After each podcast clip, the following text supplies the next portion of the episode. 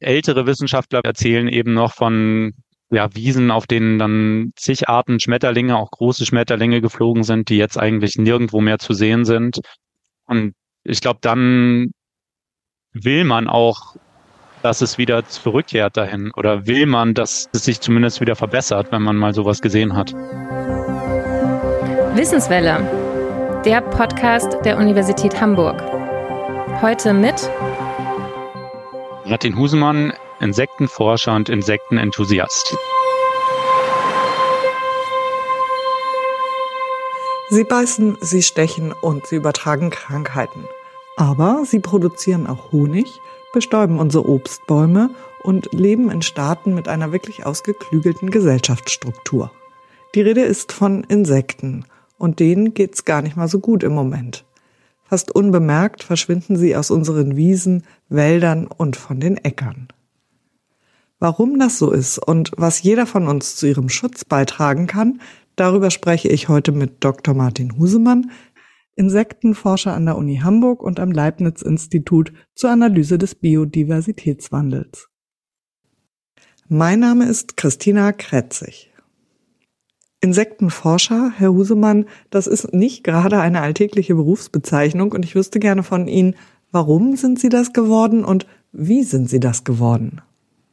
Also ich habe mich immer für Natur schon interessiert und war auch mit meinem Vater viel draußen früher.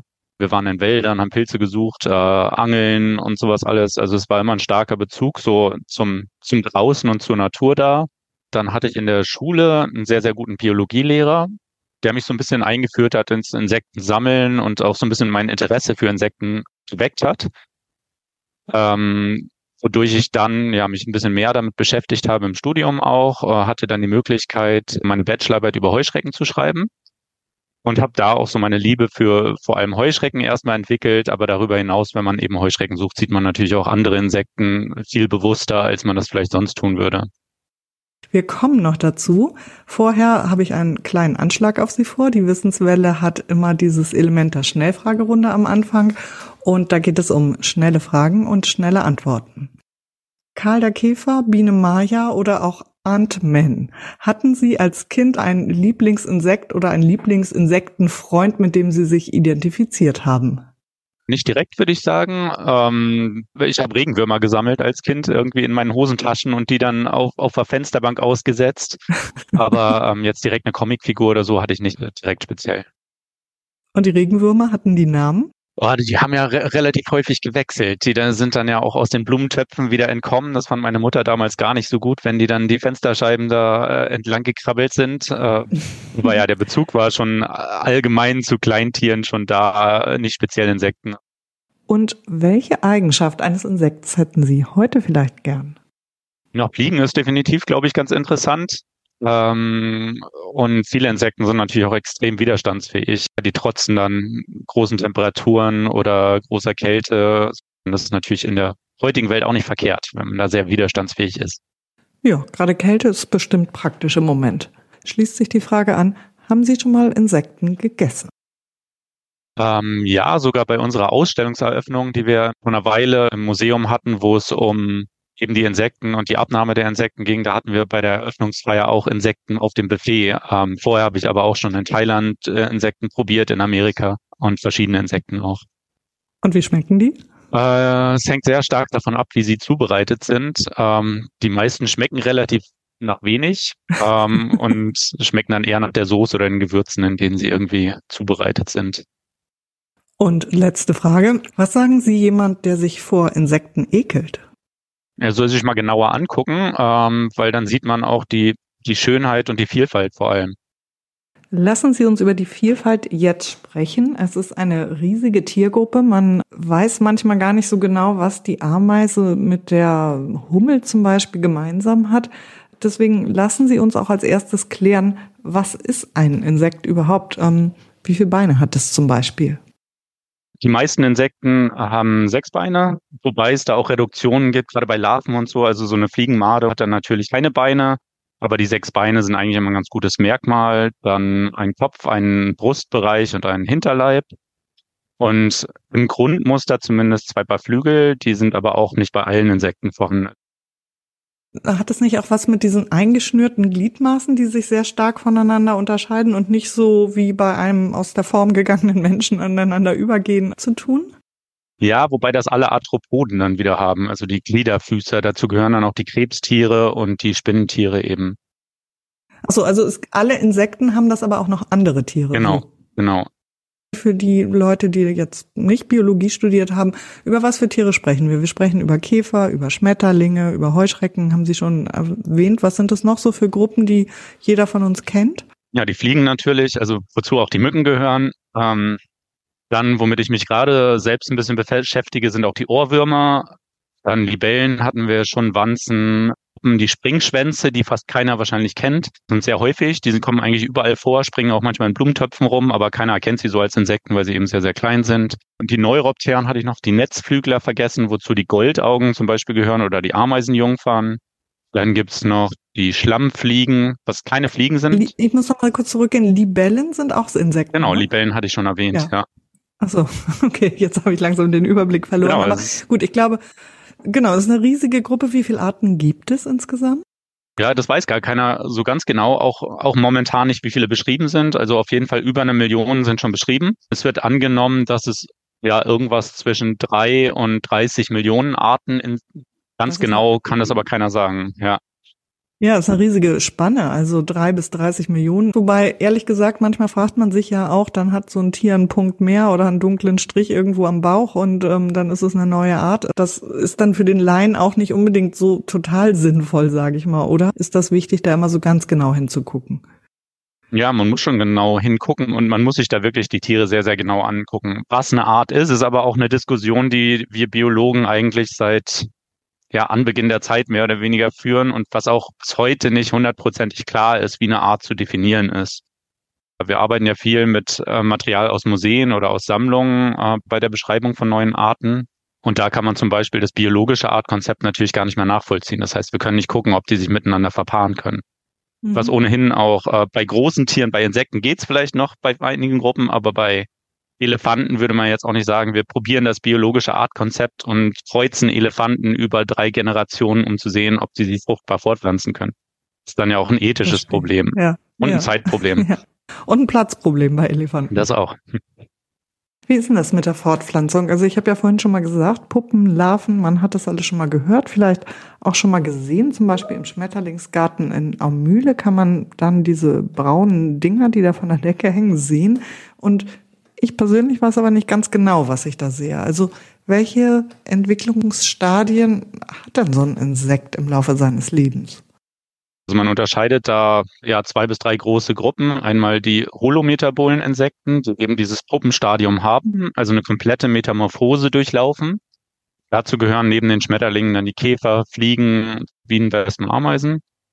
Und zum anderen die Hemimetabolen haben halt ja, ein Nymphenstadium, sagt man auch, also Jugendstadien, die eben den erwachsenen Tieren sehr stark ähneln. Und dann gibt's die A-Metabolen, die nur größer werden, wo zum Beispiel die Silberfischchen und sowas dazugehören. Also das sind auch Insekten. Genau, und die stärkste Veränderung findet natürlich in den Holometabolen statt, wo man oft gar nicht die Larven mit den, mit den erwachsenen Tieren überhaupt in Verbindung bringen könnte, wenn man nicht weiß, was draus wird. Weil sich wirklich der komplette Körper einmal in dieser Puppe auflöst und neu bildet. Lassen Sie uns vielleicht da mal beim Anfang anfangen. Also zwei Insekten haben irgendwie Sex und dann, was passiert dann? Ähm, ja, das kann erstmal sehr unterschiedlich ausfallen, also wie das überhaupt dazu kommt. Also mit der Partnerwahl, das, das kann sehr vielfältig sein. Da gibt's halt verschiedene Paarungstänze und Rituale, ähm, die in verschiedenen Insektengruppen stattfinden. Die Befruchtung selber kann dann auch sehr, sehr unterschiedlich ähm, durchgeführt werden, sage ich mal. In manchen Gruppen gibt es dann Helferorgane, wo dann das Sperma erstmal in ein anderes Organ gepackt wird, das dann zur Paarung genutzt wird. Es gibt dann aber auch so ganz extreme Fälle wie bei den Bettwanzen zum Beispiel, wo es, wo, wo die Weibchen im Prinzip angestochen werden und durch die Körperhülle quasi befruchtet werden von den Männchen. Also wir denken immer, wir Menschen haben es da schon relativ kompliziert, aber ähm, es geht komplizierter. Oh ja, ähm, definitiv. Äh, und sehr viel diverser auch, als den Menschen. Da sind die uns voraus. Ähm, ja, ob das so voraus ist, weiß man nicht. Also man, man kennt ja auch das Klassische bei den Gottesanbeterinnen, wo die Männchen dann zum Teil enthauptet werden von den Weibchen und das bei den Männchen wohl dann zu Spastiken führt, weil die Befruchtung dann noch verbessert wird. Ja, also es gibt da ja sehr viel vielfältigere Strategien noch eben und oft erscheinen die uns auch sehr befremdlich.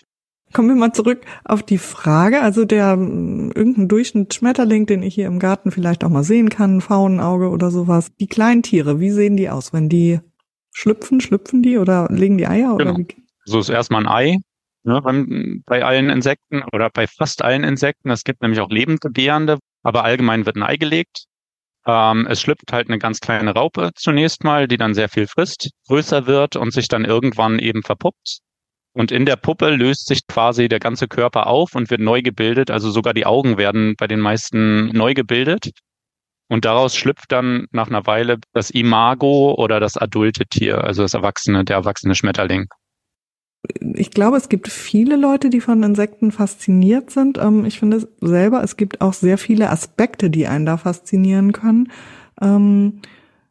Ich finde, dass es so mit der Staatenbildung so ein Aspekt ist, den wir ja bei anderen Tierarten so nicht haben. Vor allen Dingen, weil es da Individuen gibt, die sich gar nicht fortpflanzen, also die in dieser Gesellschaft leben und nur dazu beitragen, dass es den anderen gut geht. Ist das so? Ist das einzigartig im Tierreich? Also es gibt ähm, Staatenbildung auch in, in anderen Zielgruppen zum Teil, wo dann ja Individuen helfen, den Nachwuchs anderer aufzuziehen. Aber es ist sicherlich nicht so stark äh, wie bei der Kastenbildung bei manchen Insekten, wo dann ja wirklich eine ganz klare Aufgabenverteilung da ist und bestimmte Individuen eben morphologisch, also vom Körperbau her und so speziell dazu ausgerichtet sind, nur diese Aufgabe wahrnehmen zu können. Ich selber arbeite ja mehr mit Heuschrecken und so weiter. Also es gibt da dieses Schwarmverhalten, das ist noch wieder was anderes als Sozialverhalten im Prinzip. ist aber auch ein ganz interessantes Phänomen, aber generell arbeite ich weniger mit sozialen Insekten.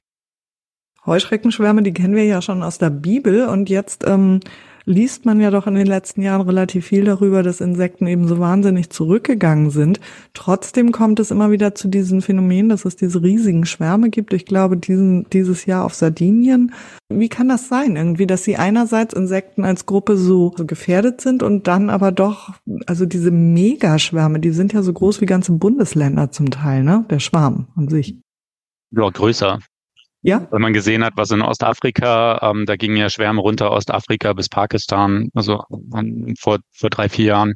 Ich glaube, Pakistan hatte damals sogar den Notstand ausgerufen. Ja, es sind riesige Mengen, die da wirklich sind. Aber das eine hat mit dem anderen, also ist unabhängig voneinander. Ähm, bei dem Insektensterben geht es ja darum, dass zum einen die Vielfalt verloren geht, aber auch die Biomasse insgesamt. Und im Prinzip bedingt diese Abnahme der Insekten insgesamt eigentlich auch diese Schwarmbildung, ähm, weil es natürlich eine Abnahme der natürlichen Feinde dadurch auch gibt, so dass dann diese Riesenschwärme manchmal entstehen können, weil die natürlichen Feinde einfach nicht mehr vorhanden sind. Was fasziniert Sie an Heuschrecken? Sie sind ja auf Heuschrecken spezialisiert. Ich bin vor allem spezialisiert auf Ödlandschrecken und da gibt's halt relativ viele Arten weltweit, ähm, die relativ schlecht beschrieben sind äh, bisher so relativ schwer auch auseinanderzuhalten sind und mich fasziniert im Prinzip da auch die Artbildungsprozesse. Das ist was, was so durch meine Karriere im Prinzip durchgeht, dass ich mich immer für Artbildungsprozesse auch interessiert habe. Und Heuschrecken sind da ein ganz nettes Beispiel, weil sie eben ähm, akustische Kommunikation auch betreiben. Also viele Heuschrecken singen, haben dann aber auch nochmal spezielle Paarungsrituale. Und da kann man ganz gut irgendwie auch frühe Stadien der Artbildung sich angucken. Was heißt das genau? Also was machen Sie? Wie untersucht man sowas? Wir versuchen momentan erstmal den, den Stammbaum oder die, die verwandtschaftlichen Verhältnisse dieser Arten überhaupt zu verstehen. Das ist bei Heuschrecken gar nicht so einfach, weil Heuschrecken die größten Genome haben, die momentan bei den Insekten bekannt sind. Mehr als zehnmal größer als das des Menschen.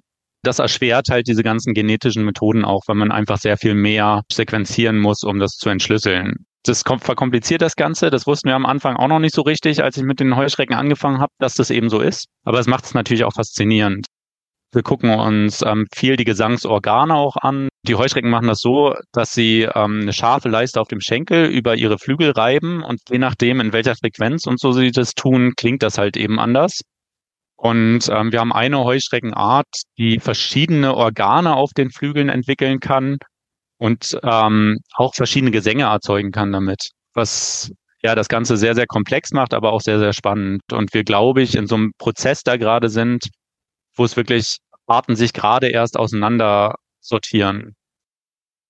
Diese Gesänge, ist das das, was ich als Laie an so einer warmen Sommernacht dann als Grillenzirpen bezeichnen würde? Oder ist das nochmal was anderes? Die meisten der Heuschrecken, die ich untersuche, sind tagaktiv. Die würde man eher dann tagsüber hören und auch so Zirpen hören, eben in so Wiesen und so.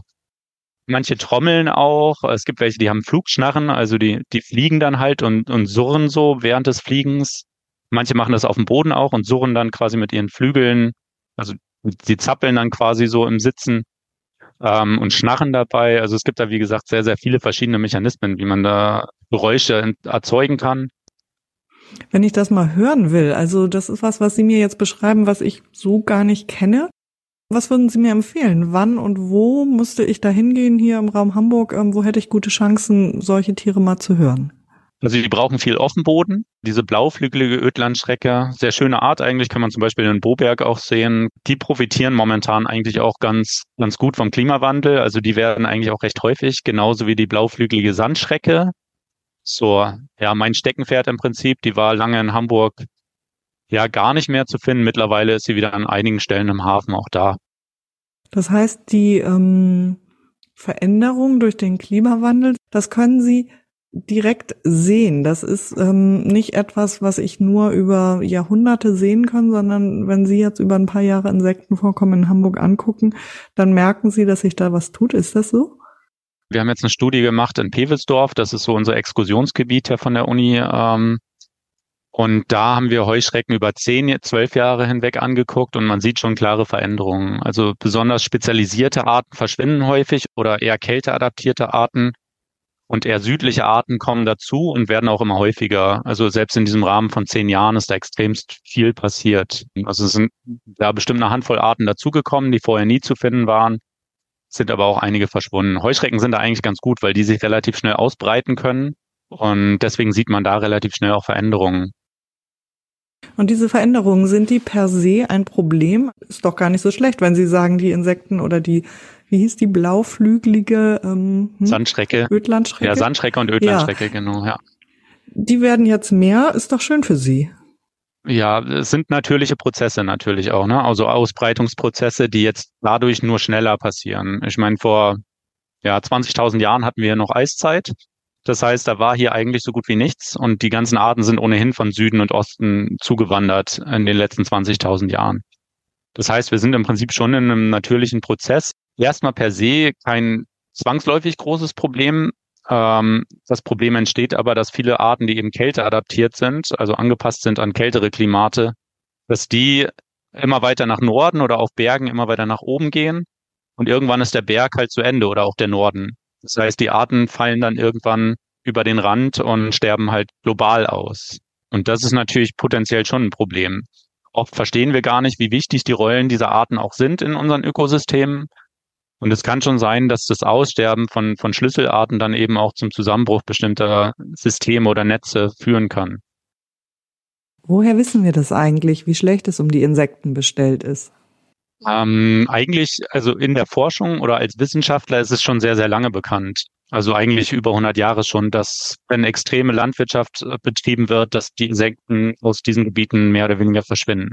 Der Ausschlag jetzt für das öffentliche Interesse war diese Studie des Krefelder Entomologischen Vereins, die eben gezeigt hat, dass ungefähr drei Viertel der Biomasse der Insekten in Naturschutzgebieten über weniger als 30 Jahre verschwunden sind. Also wir haben eine extreme Abnahme der Fluginsekten.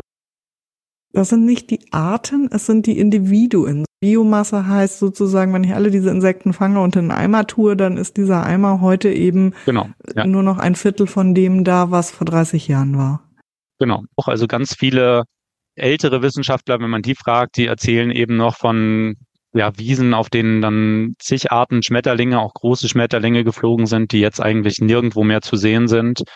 Da gibt es zig Beispiele, an denen man das festmachen könnte. Die Windschutzscheibe ist da wahrscheinlich nicht mal so ein sonderlich gutes. Ähm, aber diese Wiesen, über die man geht und heute kaum noch was fliegen sieht an Schmetterlingen und früher waren die voll. Also so eine, so eine Beispiele sind, glaube ich, da sehr äh, einbringt, die für uns natürlich schwer nachvollziehbar sind. oder erst nachvollziehbar werden, wenn man zum Beispiel mal in Osteuropa, in Rumänien oder so über so eine Wiese geht, wo es noch so ist, oder auch in den Alpen.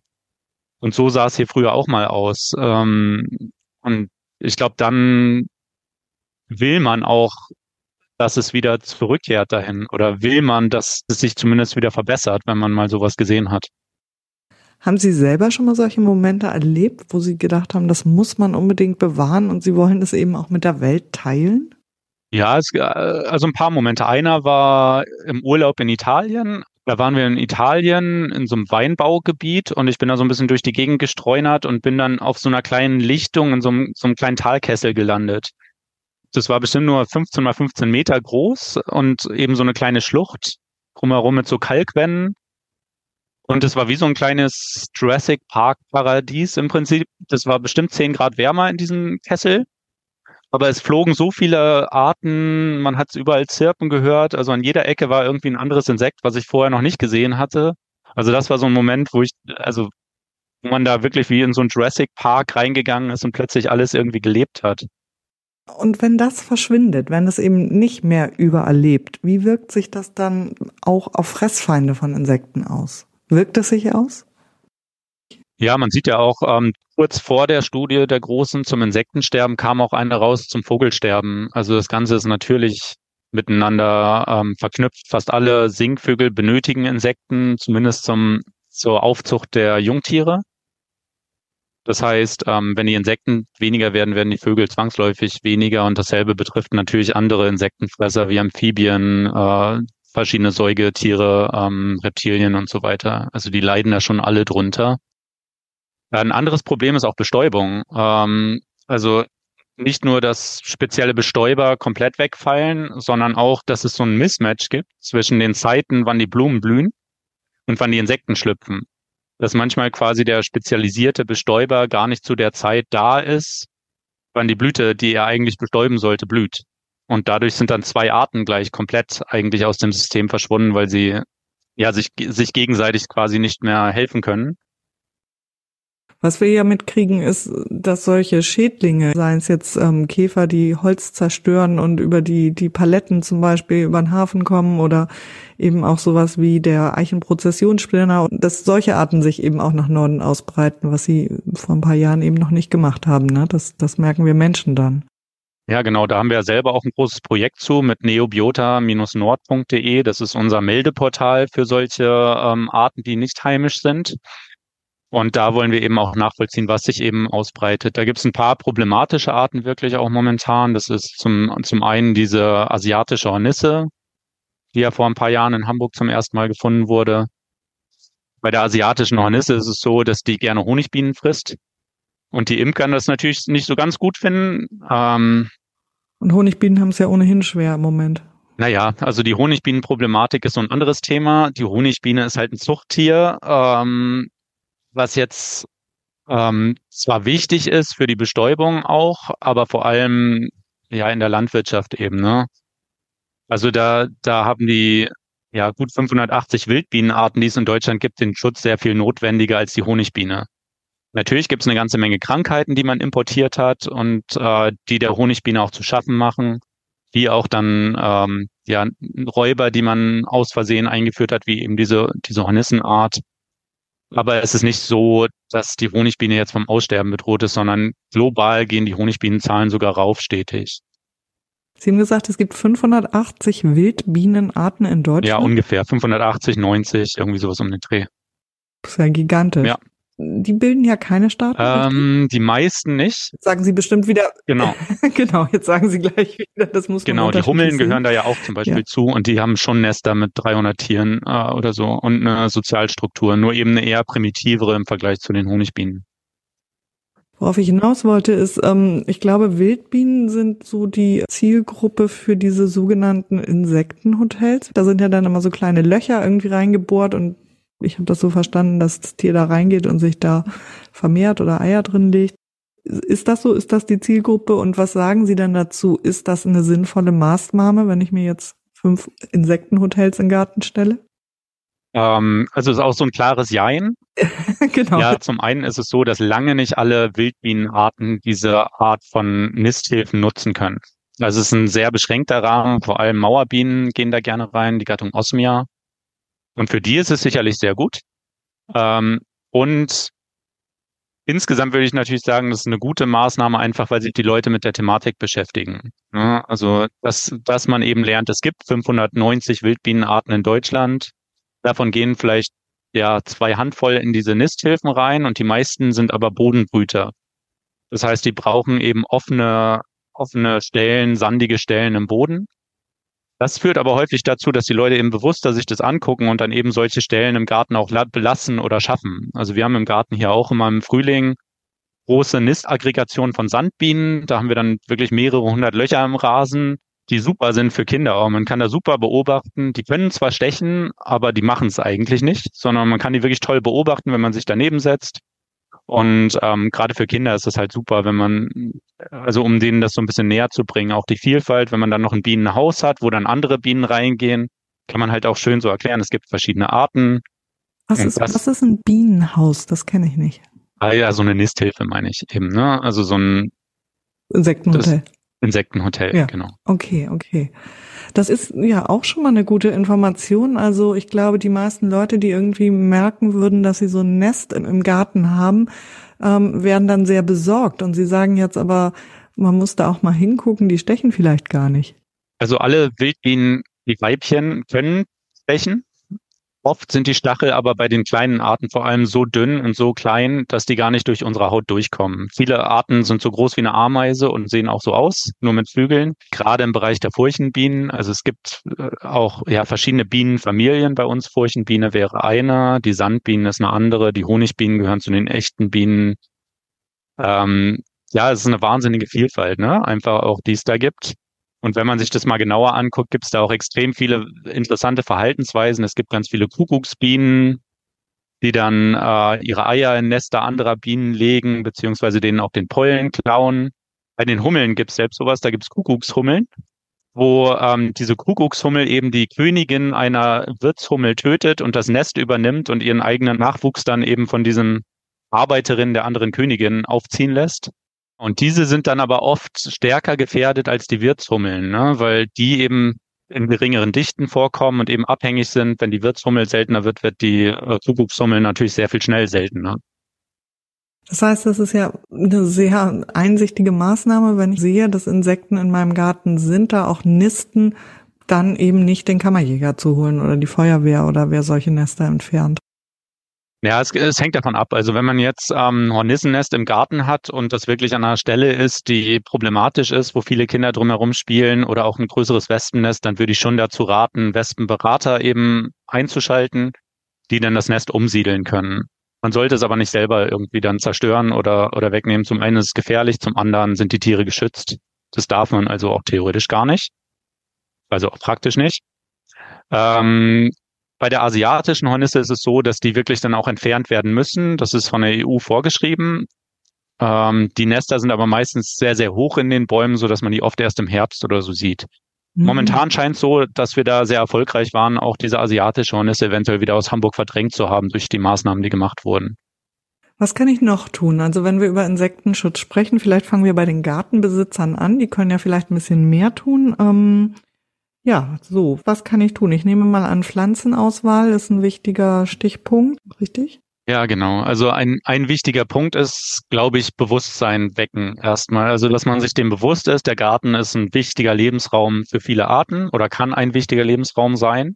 Also erstmal sich damit zu beschäftigen, ist ein, ist ein guter Anfang und mittlerweile gibt es ja auch sehr viel gute Literatur und Blogs und alles dazu, wo man sich wirklich auch gut informieren kann.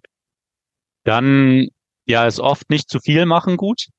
Also auch, auch Bereiche einfach in Ruhe lassen im Garten. Aber die Pflanzenwahl ist sicherlich auch sehr wichtig. Also, dass man eben heimische Pflanzen nutzt, weg vom Buchsbaum und Kirschlorbeer und so, die eben eigentlich wenig Nutzen haben, außer für bestimmte Schädlingsarten. Also sind, sind ganz viele, auch Füllrosen und sowas haben dann relativ wenig Bedeutung. Viele der wirklich nützlichen Pflanzen sind auch schön oder nützlich für uns. Heißt, viele von den Kräutern, Thymian und so eine Sachen finden viele Insekten toll. Und man hat selber noch was davon. Es riecht gut, sieht schön aus. Ähm, was auch wichtig ist, Struktur schaffen. Das heißt, so kleiner Gartenteich ist oft sehr, sehr hilfreich für viele Arten. Totholz, also auch gerne mal einen Baumstamm oder, oder ein bisschen was von Astwerk, was man abgeschnitten hat, irgendwo in der Ecke legen. Da kann man dann auch noch Igel und sowas anlocken. Und das ist für Kinder halt auch ganz toll. Und da kann man ganz viel auch mit den Kindern dann beobachten. Das finde ich auch ganz, ganz wichtig.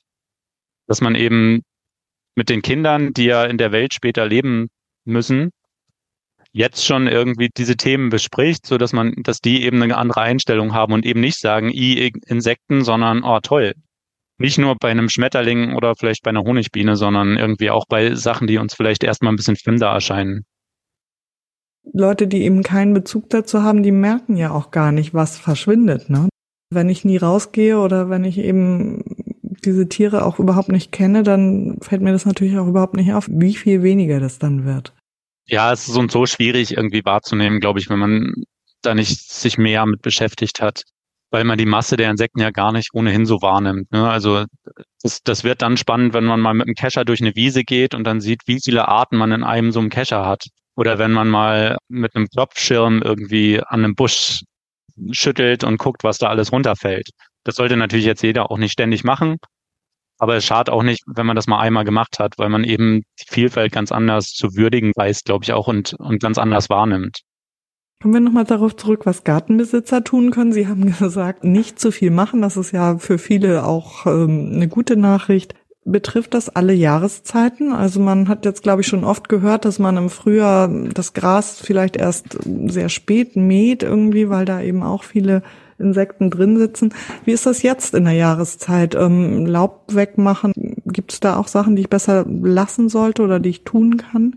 Ja, jetzt ist schon sehr spät, das Laub wegzumachen, weil natürlich viele jetzt schon so langsam in die Winterstarre dann gegangen sind und sich da wirklich dann auch so ja, versteckt haben oder aufgehalten haben unter dieser Laubschicht. Das heißt, das hätte man, wenn, dann besser früher gemacht und dann aber irgendwie diese Laubhaufen auch am Rand irgendwo, wo sie nicht stören, liegen lassen, weil das dann eben auch wichtige Überwinterungsquartiere sind.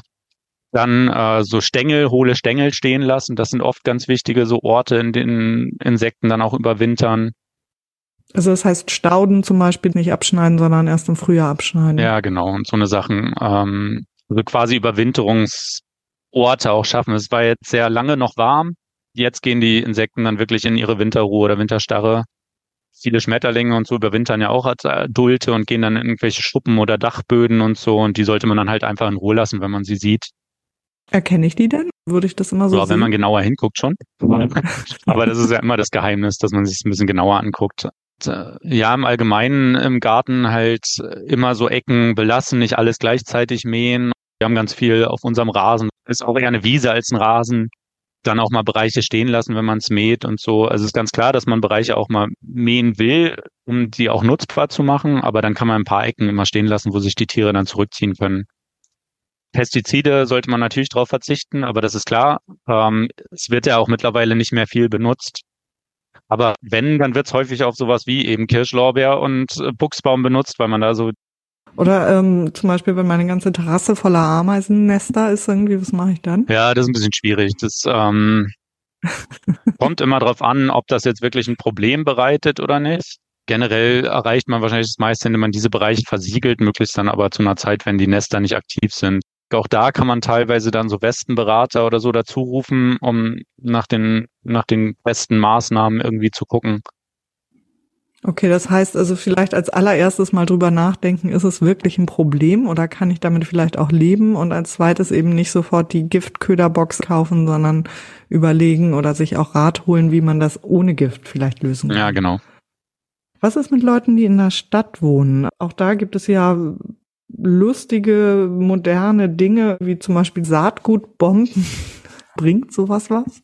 Ja, ich glaube, in der Stadt ist es eher so, dass die, die Städte selber irgendwie ein bisschen umdenken müssen und äh, ja in Richtung Entsiegelung von, von Flächen, wo es nicht unbedingt notwendig ist, äh, hinarbeiten müssen. Da haben wir auch gerade ein Projekt, wo, wo wir anfangen, dran zu arbeiten, Schulhöfe, Kindergärten und sowas. Ähm, dass man da eben in Bereichen, wo man Umweltbildung betreiben kann, aber gleichzeitig auch so ein bisschen Umweltschutz betreiben kann, dass das angeht. Und ich glaube, da profitieren am Ende auch wirklich alle von, wenn es mehr Natur in der Stadt gibt. Und Gründächer, grüne, grüne Fassaden und so weiter, das wird ja gerade auch in Hamburg momentan massiv vorangetrieben. Aber selbst so Balkone und so, da kann man schon auch mit Kleinigkeiten so ein bisschen helfen. Sprich, wenn man da ähm, seine Balkonpflanzen so wählt, dass sie eben auch einen Sinn für Insekten haben und dann ein bisschen Wasser auch mal aufstellt, dann, dann hilft es auch schon. Wenn ich solche direkten Maßnahmen mache, dann habe ich ja auch was davon, weil ich die Tiere vielleicht beobachten kann. Aber eine indirekte Maßnahme wäre ja vielleicht auch dann vermehrt Bio zu kaufen, weil die Biolandwirte manchmal solche Aktionen wie diese Blühstreifen und sowas machen oder können Sie das nicht so pauschal? Ist das, ist das Wunschdenken, dass man damit was bewirkt? Ja, ich glaube, das ist auch ganz wichtig, aber das ist auch wieder so ein systemischer Wechsel, der aus der Gesellschaft sicherlich mit unterstützt werden muss. Ich glaube, Bio hilft auf jeden Fall, klar, weil weniger Pestizide und so weiter genutzt werden und eben auch ähm, ja mehr Brachen und so weiter gelassen werden. Ähm, umgekehrterweise muss man halt aufpassen, dass man das Problem nicht in andere Länder verlagert dadurch, dass in Deutschland zwar alles schön bio ist, aber in anderen Ländern eben dann mehr importiert wird. Also ich glaube, es ist halt so ein genereller Systemwechsel, der irgendwie bevorsteht, so ein bisschen auch. Glauben Sie das? Also Sie haben gesagt, bevorsteht, das ähm, ist ja eine optimistische Sichtweise oder wünschen Sie sich das mehr? Ich glaube, wir müssen optimistisch sein, weil ähm, es bringt ja nichts, da irgendwie jetzt mit einer mit einer negativen Einstellung ranzugehen, sondern wenn jeder mit einem gewissen Optimismus auch so mit Kleinigkeiten versucht zu helfen, glaube ich, ist schon viel viel erreichbar. Es hat, glaube ich, in den letzten zehn Jahren schon ein extremer Bewusstseinswandel auch stattgefunden, zumindest bei uns. Und das muss halt natürlich jetzt sich fortsetzen. Diese, dieser Optimismus trägt der Sie auch in Ihrer eigenen, in Ihrer Arbeit? Ja, auf jeden Fall. Also ich freue mich über jede, jedes Insekt, was ich so sehe und versuche das eben auch zu vermitteln. Und das ist, was ich auch sagte. Ich glaube, wenn wir das unseren Kindern richtig vermitteln und die nächste Generation eben eine andere Einstellung auch dazu hat, dann ist es alles leichter. Und Pessimismus nutzt da nichts, glaube ich. Ich glaube im Gegenteil, man muss da mit Enthusiasmus und Freude auch an das Thema rangehen. Äh, und nur so kann man wirklich was erreichen. Und das ist, glaube ich, auch so was, was äh, wo sich die Wissenschaft sehr verändert hat in den letzten Jahren und Jahrzehnten, dass, dass eben Forscherinnen sehr viel offener geworden sind, auch mit der Gesellschaft zu kommunizieren und die Ergebnisse eben auch zugänglicher zu machen. Und das ist, glaube ich, auch so ein wichtiger Aspekt im ganzen Umweltschutz geworden. Und ähm, ja, das, das ist was, was ich auch ganz wichtig finde, eben diese Kommunikation, auch gerade mit Kindern oder Leuten, die eben noch nicht so einen Bezug dazu haben. Herr Husemann, vielen Dank, dass Sie mit diesem Gespräch vielleicht auch wieder dazu beigetragen haben, dass Leute, die bisher noch nicht so viel über Insekten wussten, jetzt etwas mehr wissen. Ich selber gehöre auch dazu. Ich werde meine Gartengestaltung sicherlich auch nochmal überprüfen. Vielen, vielen Dank für das Gespräch. Ja, sehr gerne. Das war die Wissenswelle, der Podcast der Universität Hamburg. Mein Name ist Christina Kretzig. Ich freue mich über Anregungen und Kritik schreiben Sie mir an podcast.uni-hamburg.de oder über die Social-Media-Kanäle der Universität. Tschüss!